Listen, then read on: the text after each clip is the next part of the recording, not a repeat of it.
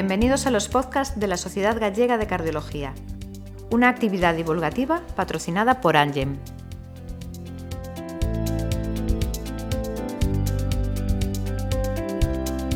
La elevada prevalencia de las enfermedades cardiovasculares y de sus factores de riesgo, así como su impacto sobre la calidad de vida y sus consecuencias, tanto económicas como sociales, configuran la salud cardiovascular como un reto social y sanitario de primer orden.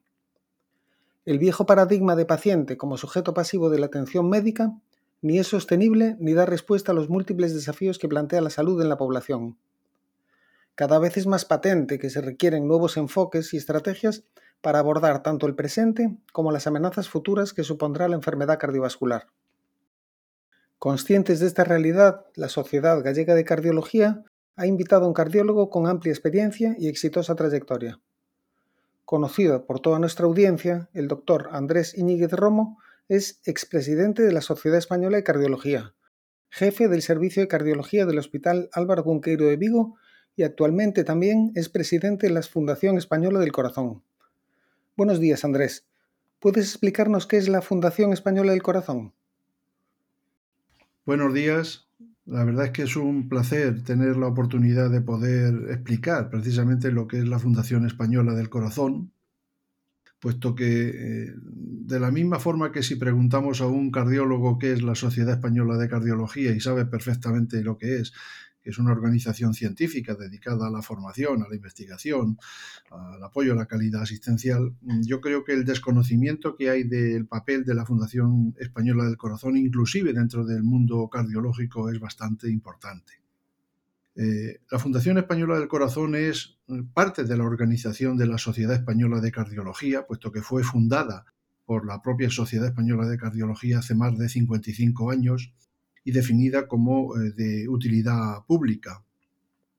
La Fundación Española del Corazón es, digamos, la rama de la Sociedad Española de Cardiología que se dedica eh, a incidir sobre la sociedad civil, de la misma manera que la Sociedad Española de Cardiología tiene como objetivo los profesionales. Y en cuanto a sus actividades, pues fundamentalmente vehiculiza aquellas actividades que son de promoción de la salud,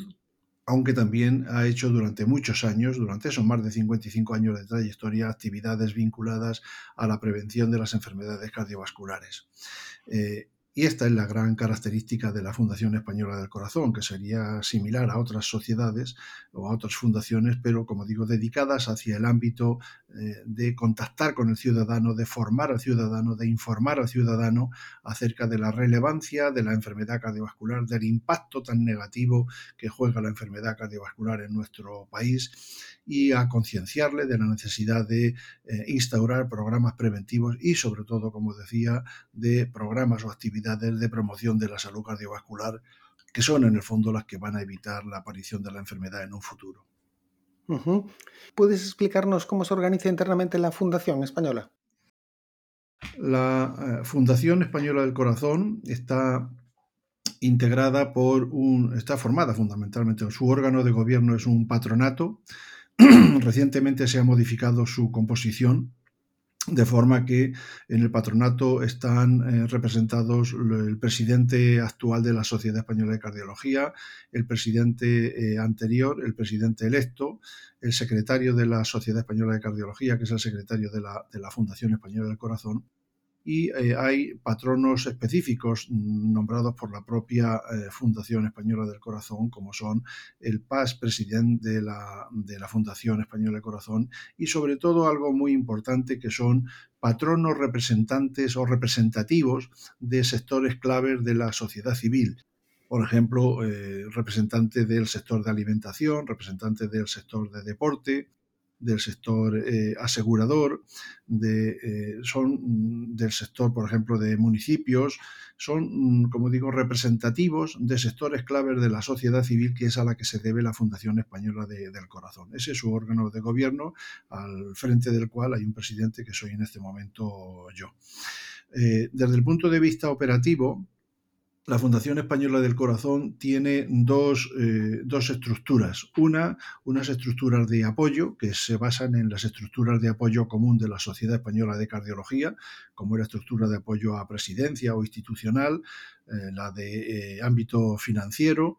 o la del el ámbito editorial y de comunicación, que es, común con la Sociedad Española de Cardiología, y hay varias áreas de estratégicas o digamos de actividad, no, no ya de apoyo, sino áreas operativas como es eh, el área de programas preventivos, al frente del cual hay un comité de profesionales cardiólogos que son los que promueven y los que de alguna manera proponen las actividades a desarrollar en este ámbito. Hay un área de, mm, programas de promoción de la salud, al frente del cual también hay otro, otro, otro comité nombrado al respecto hay un área de comercialización de, productos, que es en el fondo la que busca la financiación con todas las actividades que hace la, Fundación Española del Corazón, y hay un área común de comunicación que, eh, en la cual están representados todos los coordinadores de los restantes eh, grupos o áreas de, áreas operativas. Eh, por lo tanto, es una estructura, como digo, bien diferenciada entre lo que son áreas de apoyo al funcionamiento y áreas de desarrollo de actividades o de desarrollo de sus líneas estratégicas. Ajá. Y Andrés, ¿puedes comentar a nuestra audiencia qué proyecto está llevando a cabo la Fundación en estos momentos?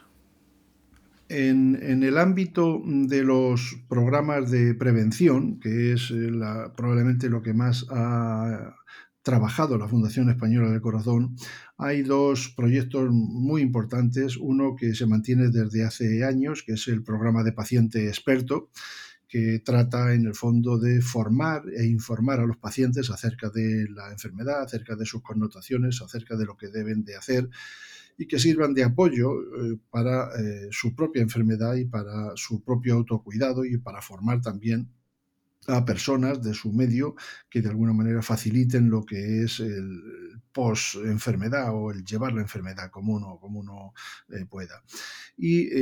la segunda línea estratégica es mm, en este, en este comité o en este área de, de programas preventivos lo que se llama programa Pactos, en realidad es un programa mixto entre áreas de prevención y áreas de promoción de la salud y que pretende eh, poner el énfasis precisamente en la necesidad de prevención y de promoción de la salud y cada letra denota un campo en el que se hacen actividades.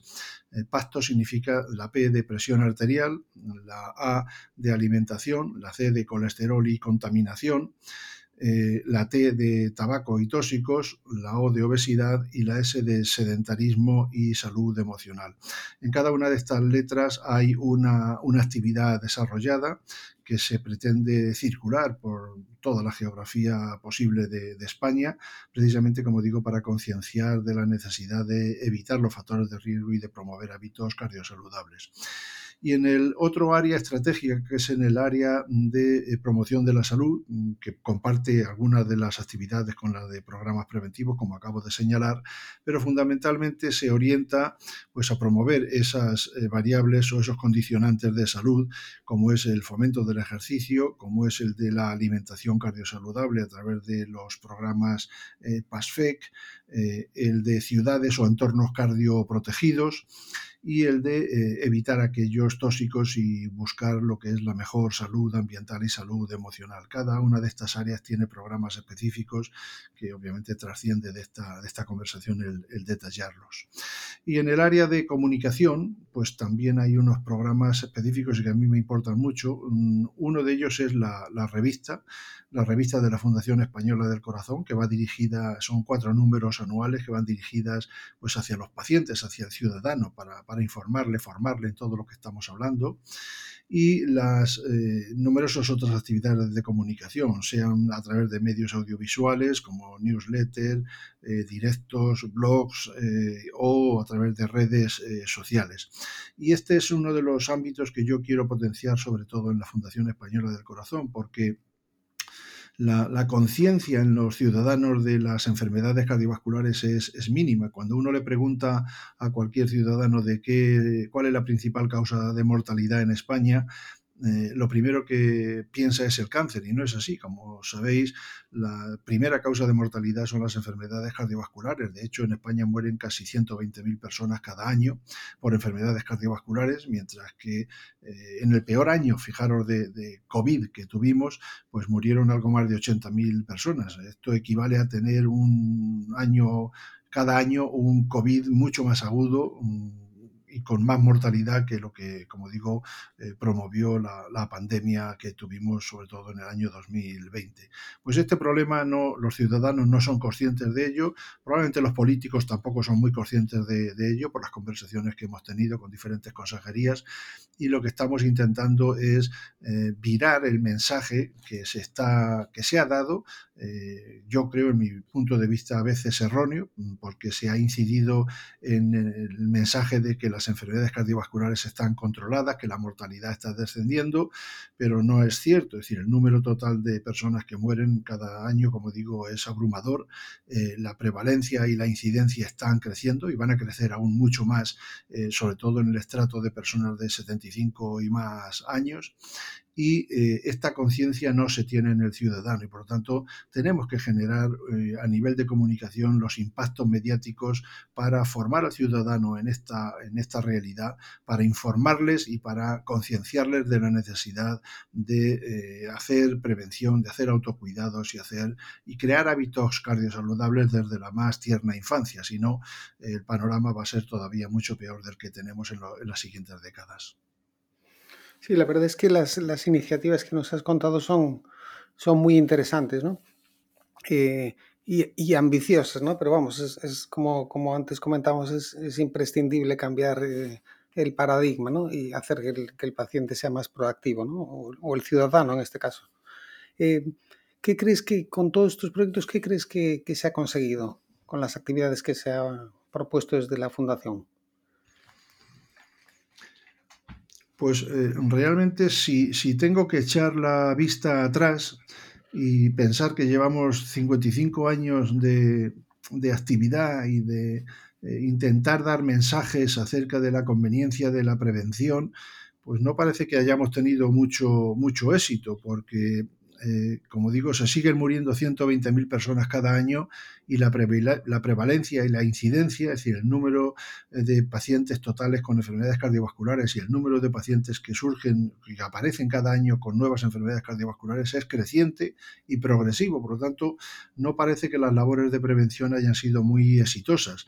Y, por eso eh, estoy convencido de que solo las labores de promoción de la salud cardiovascular son las que pueden dar éxito, pero claro, este éxito eh, no es un éxito que se pueda medir en, dos días, en tres días, con indicadores, es un éxito que lo vamos a ver si somos capaces de desarrollar eh, de verdad en la sociedad aquellos hábitos de promoción de la salud que la sociedad necesita para evitar las enfermedades cardiovasculares, vamos a, tener esos indicadores a muy largo plazo, porque claro, eh, no, no,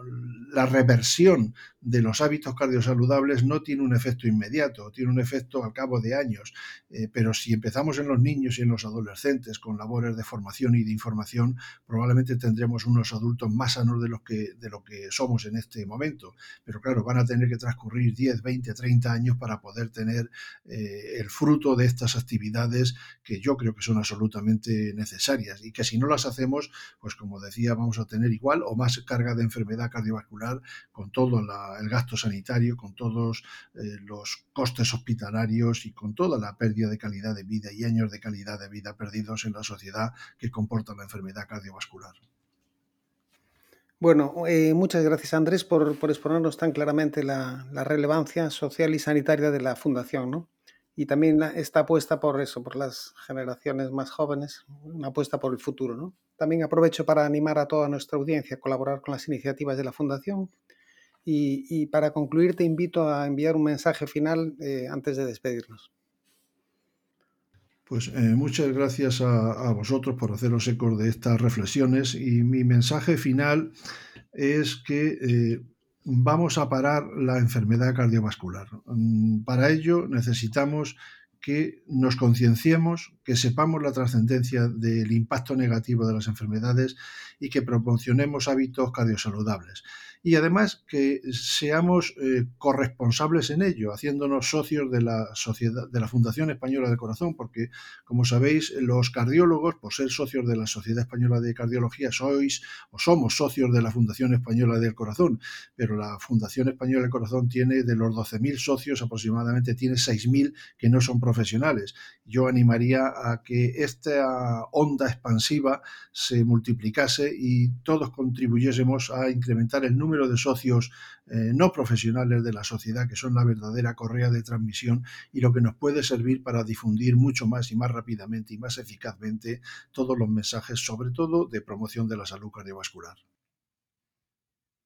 Bueno, eh, muchas gracias Andrés. El mensaje lo has transmitido tú perfectamente. Ahora solo espero que con, este podcast consigamos que nuestra audiencia se anime a, colaborar y, a buscar nuevos socios, ¿no? Como, como señalabas.